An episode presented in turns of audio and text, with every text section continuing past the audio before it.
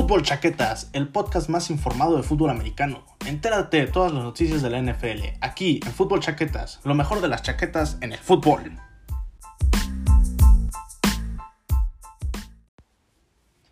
¿Qué tal mis chaqueteros? ¿Cómo andan en este bello domingo? Yo todo bien, pero claro, extrañando esos domingos de fútbol. Sean bienvenidos al tercer episodio de Fútbol Chaquetas. El día de hoy hablaremos de un tema que algunas personas ya me han pedido. ¿Cuáles son los básicos del fútbol? ¿Qué es este deporte? ¿Cómo se juega de manera específica? ¿Cuáles son todas sus posiciones? ¿Cómo es el campo? Y también cuáles son las reglas de este. Así que mi amigo chaquetero, tráigase a su pareja que no entiende nada del fútbol y póngalo a notar que hoy tenemos clase chaquetera. Primero que nada, ¿qué es el fútbol americano? Bueno, el fútbol americano de manera general es un deporte de contacto que se derivó del rugby inglés hace ya más de 100 años y que a día de hoy se juega en más de 70 países como lo son México, Canadá con algunos cambios de reglas, Alemania y por supuesto Estados Unidos donde es como una religión. Para jugar este bello deporte se necesita una gran capacidad como la es tanto física como mental. Pero vamos a la parte interesante. ¿Cómo es que se juega este deporte? El fútbol americano es jugado por dos equipos con 11 jugadores en el campo cada uno. Un equipo defiende y el otro ataca. O como se le dice de manera aquí, ya de, de manera que todo el mundo lo conocemos, le toca en la ofensiva. En un total de cuatro cuartos, cada uno de 15 minutos, y la primera mitad tendrá los dos primeros cuartos y la segunda mitad los otros dos. El equipo ofensivo lo que debe de hacer es llevar el balón mediante carreras o pases hacia la zona de anotación, mientras que el equipo defensivo tiene que prevenir el avance del equipo ofensivo. Cuando el equipo ofensivo llega a la zona de anotación, se marca lo que es un touchdown, que es la forma en la más básica en la que puedes obtener, en la que tu equipo puede obtener puntos.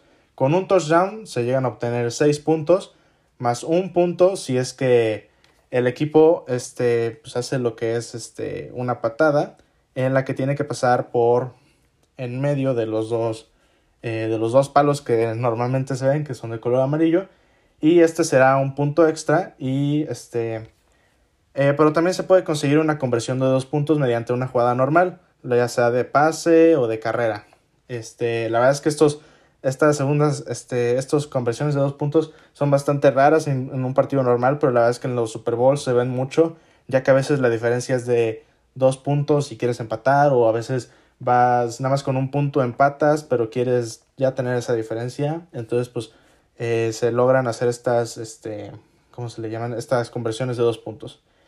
Y pues si alguno de ustedes se preguntan, alguna de las personas de sus parejas que no entienden de plano nada o los que están escuchando que sí no entienden nada del fútbol, ¿qué son esos numeritos que se ven abajo de, de los puntos que dicen primero y diez o segunda y ocho y así? ¿Qué dices? ¿Qué es eso? Bueno, esa es la oportunidad en la que están y las yardas que tienen que avanzar. El equipo ofensivo, normalmente se dice, tiene un total de cuatro oportunidades. O sea, es decir que eh, cada primero y diez tiene que avanzar las, el mínimo de 10 yardas. Y es decir, que en cuatro oportunidades eh, tienen que avanzar como mínimo 10 yardas. Y una vez recorridas estas 10 yardas o, un poco más, se obtiene otra vez un primero 10. Entonces, pues a veces cuando decimos de que, ay, consiguieron un primero y 10, o ese es un corredor que siempre te da primero y 10 y más yardas. Es que nos referimos a eso, que te da 10 yardas y un poco más.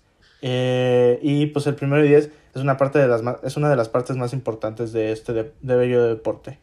Y el equipo defensivo puede evitar que el equipo ofensivo avance estas 10 yardas y lograr que, su, que ahora su equipo ofensivo, el equipo, o sea, el equipo que está defendiendo, pase la ofensiva de ese equipo a, pues, empezar a tener otras oportunidades de tener ese touchdown.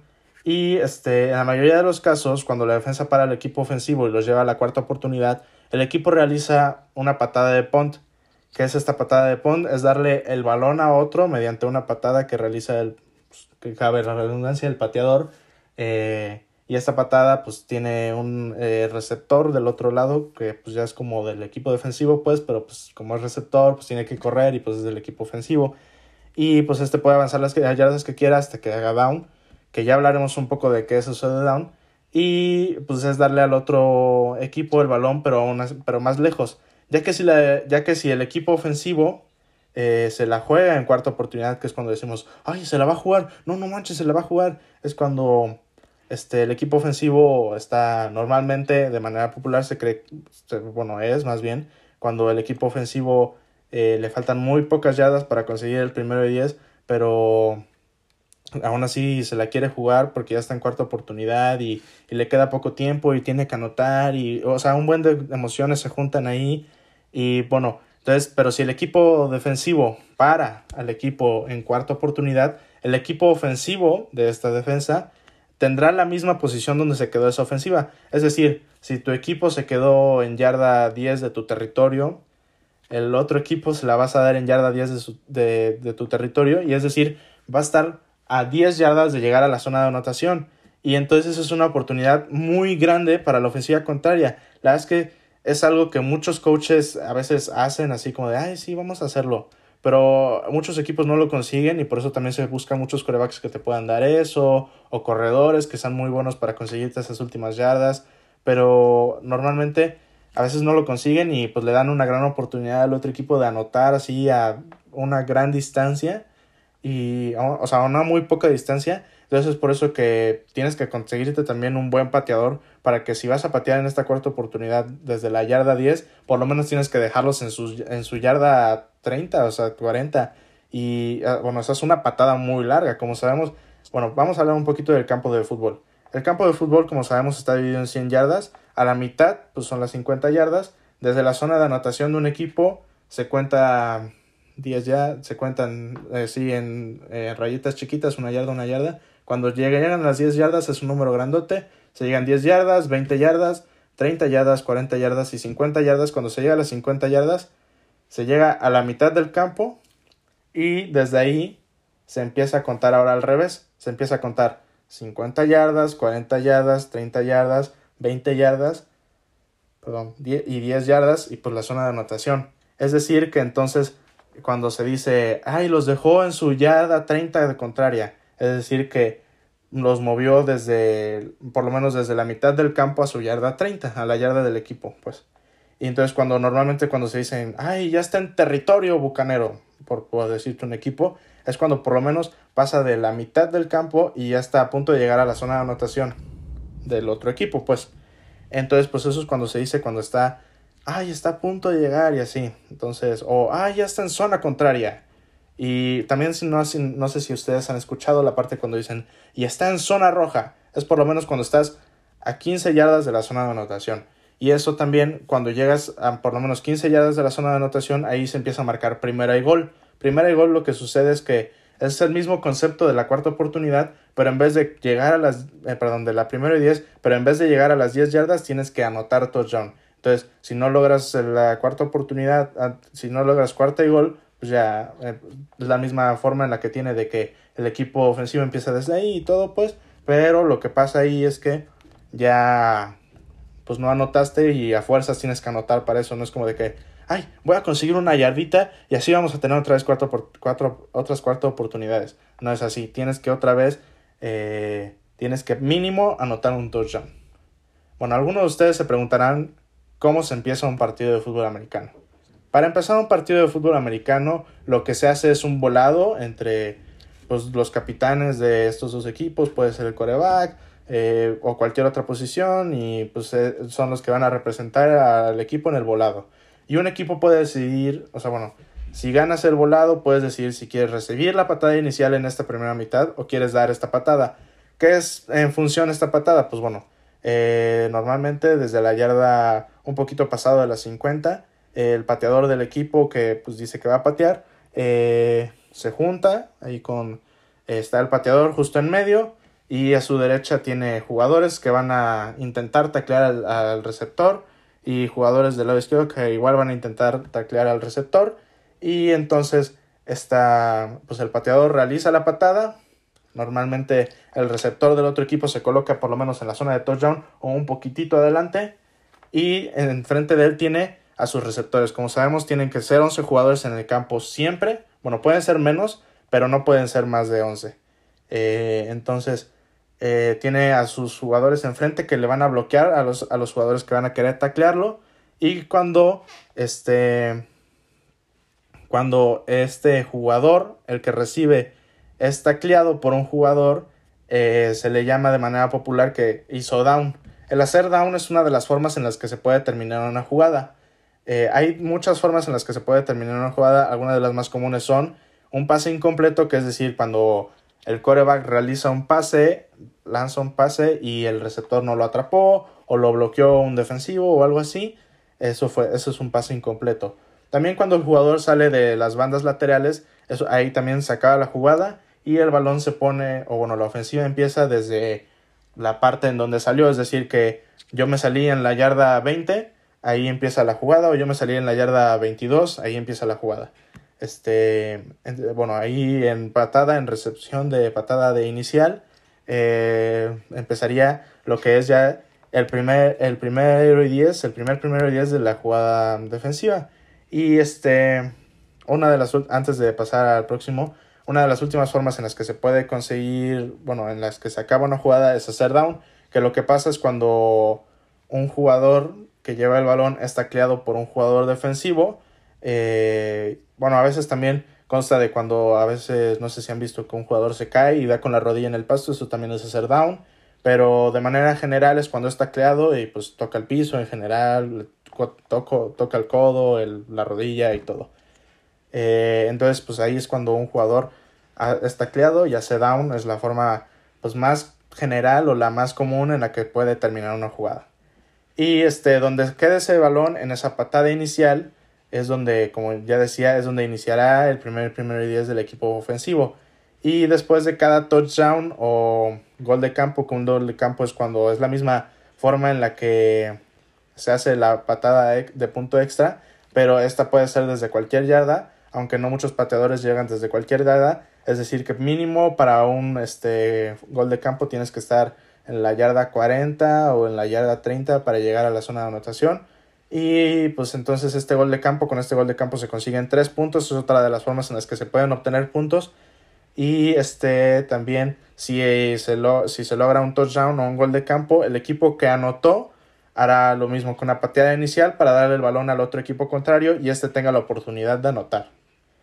Eh, la verdad es que hay muchísimas posiciones en el juego de fútbol americano. Hay tanto posiciones ofensivas, defensivas, eh, posiciones también de equipos especiales que son normalmente los que patean. Pero, y en la NFL normalmente un jugador solo juega de una de las dos, es decir, yo nada más juego de defensivo o yo nada más juego de ofensivo. Pero normalmente en la preparatoria y a veces en la secundaria o cuando somos más pequeños, eh, a los jugadores los ponen a jugar a veces de los dos lados del balón. Es decir, por lo menos lo que sucede mucho es que un receptor juega también de corner o así. Sé que todavía no conocen bien, bien, bien esas eh, posiciones, pero ya hablaremos de eso. Y entonces, pues, un jugador puede jugar de los dos lados del balón en estas, eh, en estas categorías, pero normalmente en la NFL es cuando el, pues, es cuando un jugador nada más juega de un lado del balón o de un equipo especial o algo así. Y bueno, este, vamos a hablar de la posición más importante en este juego, que es el coreback. Se podría decir que es la posición más importante, da igual si, o sea, es, más, es la posición más importante arriba de cualquier posición ofensiva y arriba de cualquier posición defensiva. Claro, también si ya tienes a un buen coreback, también tienes que concentrarte en otras posiciones que también son importantes. Pero bueno, ¿qué hace este jugador? ¿Qué hace el coreback? Eh, este jugador es el que recibe instrucciones, ya sea del head coach, que es el jefe del equipo, así el patrón, o del coordinador, o del coordinador ofensivo y para que realice cualquier jugada y puede ser ya tanto una jugada de pase o de carrera y si la jugada es de pase el coreback tiene la misión de recibir el balón de su centro que ya hablaremos también del centro y lanzar un pase ya sea a su receptor bueno a sus receptores a su ala cerrada o a su corredor dependiendo de qué de cuál es la jugada y este el coreback tendrá que leer la defensa y definir quién será el que reciba este balón. O sea, es decir, tiene que ver quién es, el que está más cubierto, cuál es el que está más libre, cuál es el que puede tener más oportunidad de agarrar bien el balón, o de plano cuál de, ni siquiera está cubierto, o sea, que está solo, que está, pásamela, estoy solo, estoy solo, ya me vistes. Así casi casi le va a tener que decir. Y bueno, este, si la jugada es de carrera, el coreback, bueno, el coreback, claro que puede correr, como hemos visto, hay muchos eh, corebacks corredores. Tenemos a uno muy famosísimo en la NFL que es Lamar Jackson. Pero eh, normalmente hay muchos, hay más corebacks que no corren y que nada más realizan pases. Entonces lo que hacen en las carreras es igual recibir el balón del centro y entregárselo luego luego a su corredor, a su fullback, lo que sea, y que haga la jugada de correr y que, sus, eh, que su línea ofensiva protege y todo. Y pues como ya dije, hay muchísimos tipos de corebacks. Están los que corren, los que hacen pases largos, los que leen muy bien la defensa. Hay de todo para clase ofensiva. Algunos ejemplos de corebacks que han sido buenísimos. Eh, les voy a dar también qué tipo de corebacks son él. Eh, por ejemplo, Tom Brady, como sabemos, es un coreback grande, es uno de esos corebacks que marcó historia, tiene 7 Super Bowls y 10 apariciones de Super Bowl. Eh, él, más que nada, se le podría decir que es alguien que lee muy bien la defensa, que es un también como lo conocen en inglés, field general, es decir, un general de campo y que sabe leer muy bien la defensa, que sabe decir, ah, sí, ahora se la voy a pasar a ese receptor, o ah, sí, en esta jugada voy a hacer esto debido a todo lo que han defendido en todo el juego. Entonces, pues es un jugador que, que para este, ofensivas que son muy de, pues muy de planear y de ser y de ajustarse a cada defensa, es uno de esos jugadores que se sabe ajustar a la defensa y que sabe pensar en todo momento. Eh, también tenemos otros corebacks que, por ejemplo, Lamar Jackson, como dije, es un coreback que corre. Es un coreback eh, que corre y que hace pases largos. Y a estos jugadores se les conoce en el idioma inglés igual double threat o de este doble amenaza. Es decir, que tanto te pueden correr, para las defensivas es muy difícil saber si, un, eh, si uno de estos corebacks como Lamar Jackson va a correr o va a pasar o qué va a hacer. Entonces, normalmente cuando van a jugar contra los Ravens es bastante complicado para las defensas ajustarse a como si van a correr o si van a, o bueno, más bien si va a correr Lamar Jackson o si va a realizar un pase. Y este es un coreback que cada día estamos viendo más y la verdad es que no es por ser racista ni nada, pero se ve mucho en corebacks negros, es algo que a día de hoy cada vez se ve más, podemos poner como ejemplo también a Cam Newton, Russell Wilson, son esta clase de corebacks eh, corredores y de doble, pues de doble amenaza.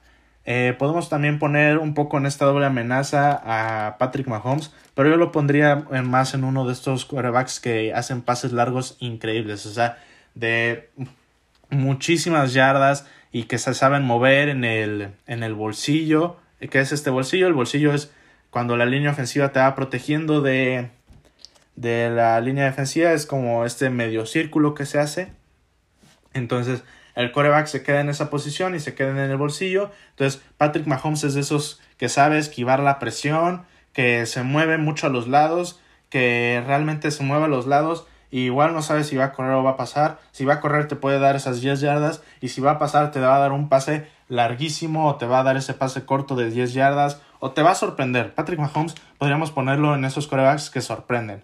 También pues tenemos corebacks más conservadores, más normales, que ni son tanto de leer muy bien la defensa como lo es Tom Brady, ni son tanto de correr como lo son Yamara Jackson, o tampoco son de mucho de moverse como Patrick Mahomes.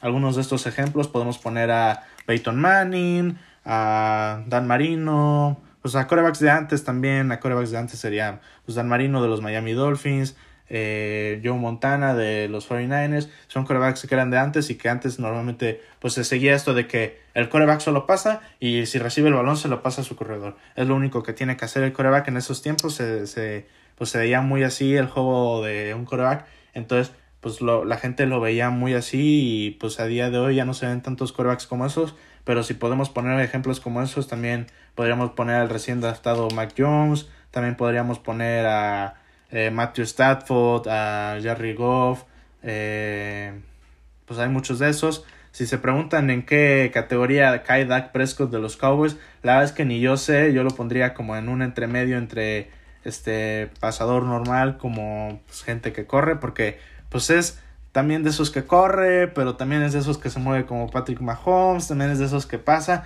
y la verdad es que a veces es muy complicado definir en qué, en qué cae ese jugador eh, Dak Prescott, pero pues hay de todo tipo de corebacks para cualquier tipo de ofensiva y eso es lo que hay que tener en cuenta. Siempre que vas a draftear un coreback, siempre que vas a firmar un coreback, no puedes firmar un coreback así en general, así como, como pasó en los Patriotas, así como de que, ay sí, vamos a firmar a Cam Newton.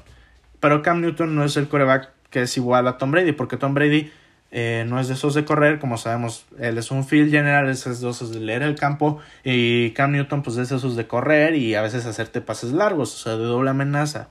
Entonces, pues como que tampoco cayó muy bien en esa ofensiva de los Patriotas, pero y por eso tienes que definir bien cuál va a ser tu coreback. También, este, si estás de Lamar Jackson, no te vas a poner a un, este, a un coreback que como Tom Brady, porque a pesar de que todo el mundo dice, ay, Tom Brady en cualquier equipo puede funcionar.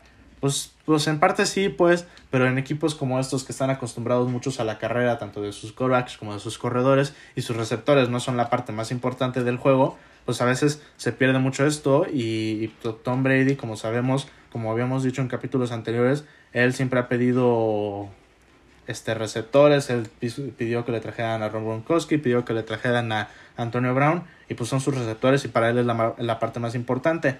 Y también este pues Aaron Rodgers, eh, como hablamos en el capítulo pasado, es igual de esos quarterbacks como Tom Brady, que bueno, podríamos ponerlo entre entre un entremedio entre Tom Brady y Patrick Mahomes, ya que también se mueve de manera increíble en la bolsa, pero también se hace las cosas en las que hace Tom Brady, hace de field general y todo eso. Entonces eso es importante saber cuando vas a draftear un coreback, qué coreback es el que queda mejor en tu ofensa. Pasamos con, una con otra posición, eh, bueno, pasamos con las tres posiciones, bueno, sí, tres posiciones de manera general de la ofensiva.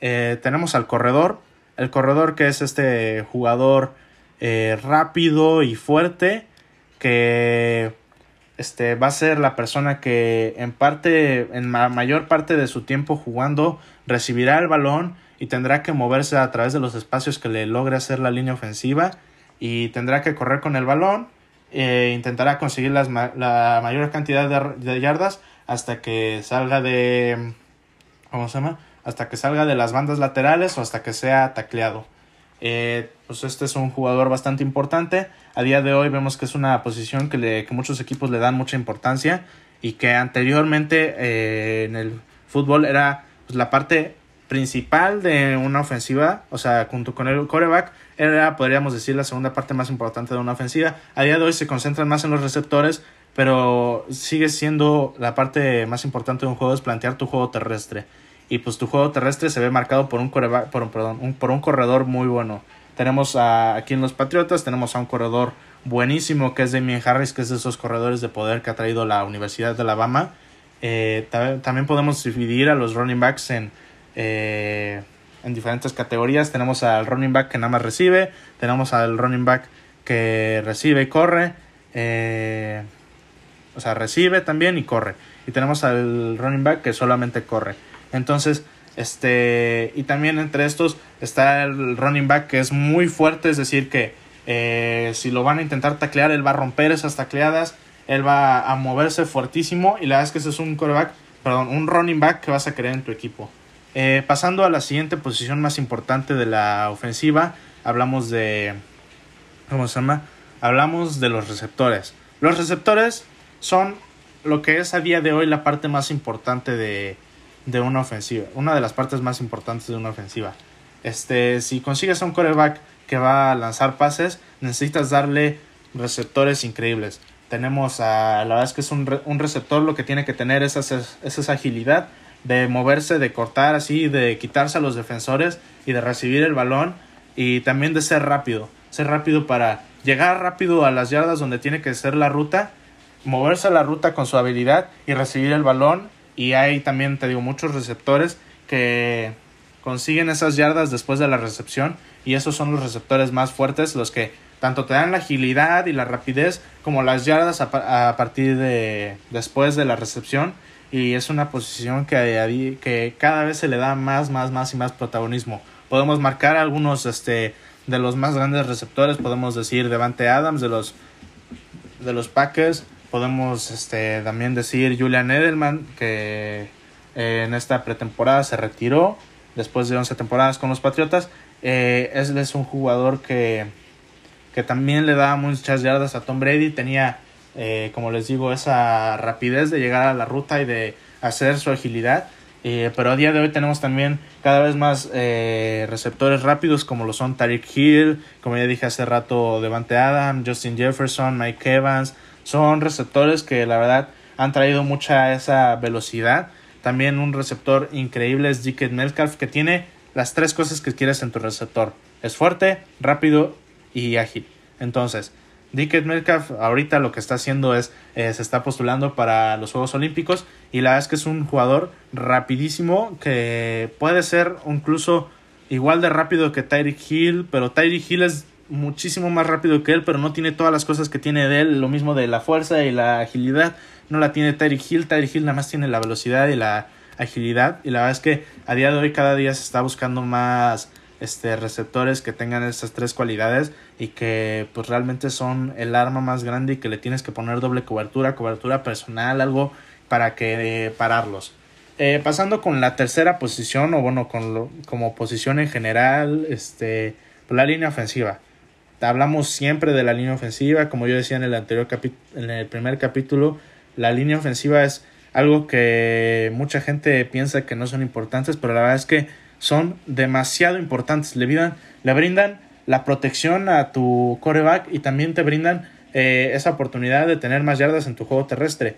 Eh, pues podemos decir de manera general que la línea ofensiva está dividida en cinco jugadores el que está en el centro, que es el centro, es el que le da el balón al coreback. Eh, de sus dos lados tiene su guardia derecho y su guardia izquierdo. Y a los lados de los guardias tenemos a tackle izquierdo y tackle derecho. Eh, estos estas partes son, eh, estos jugadores son bastante importantes, tienen que, yo diría que es la posición, o bueno, por lo menos son los jugadores más inteligentes en el campo, se tienen que saber todas las jugadas, se tienen que saber todo lo que está pasando a su alrededor, a pesar de que en todo momento tienen que estar jugándose en las trincheras, tienen que andarse pegando todo el tiempo, es la posición más cansada, más difícil y que las que son los que a pesar de que todo el mundo le dicen que son muy gordos y que son gordos, la verdad es que eh, son demasiado fuertes y deben de tener tanto la fuerza y la inteligencia, lo que decíamos al principio. Este es un deporte en el que se necesita tanto capacidad mental como capacidad física. Y realmente la, el, este, la línea ofensiva es una de las partes como principales de, del juego y que realmente los quieres cuidar, como yo había dicho, los quieres cuidar. Eh, los quieres cuidar y proteger y siempre tenerlos firmados bien, este, atendidos y todo. Y pues la verdad es que eh, la mayoría del tiempo estos jugadores son gordos, pero también son ágiles y hasta algunos llegan a ser, a pesar más de 150 kilos. Eh, por eso en el mundo popular se les conoce como Hawks, que así es como se les dice a los porquitos allá. Y la verdad es que son jugadores agresivos y, y fuertes y inteligentes, todos. O son la posición que debe de tener todo y son las mejores personas que puedes conocer en el mundo. Son las personas que siempre van a estar cuidando a tu quarterback, siempre, siempre se, están se van a estar preocupando por los receptores, por los running backs y todos. O sea, son los capitanes del equipo, son pues, la parte más importante del juego. Eh, después del coreback, claro, pero obviamente si tienes a tu coreback, lo primero que quieres hacer es conseguirle su línea ofensiva. Y pues la verdad es que, ya hablando de manera general, pues de manera ofensiva, pues eso es todo. Así que bueno, mis chaqueteros, lamentablemente, pues eso es todo lo que tenemos por este episodio. En el próximo episodio en el que tengamos hablar, en el que tengamos clase chaquetera, hablaremos de más posiciones, ya sea de la parte ofensiva y de algunas de posiciones de la parte defensiva, que también es una parte muy importante del juego y que es donde yo he jugado, donde yo jugué y puedo darles mucho de mi perspectiva de cómo es estar ahí en el campo. Y pues espero les haya gustado mis chaqueteros y que hayan aprendido más de este bello deporte que es el fútbol americano. Eh, ya saben, síganos en Instagram como arroba chaquetas, donde subimos memes y también noticias de fútbol.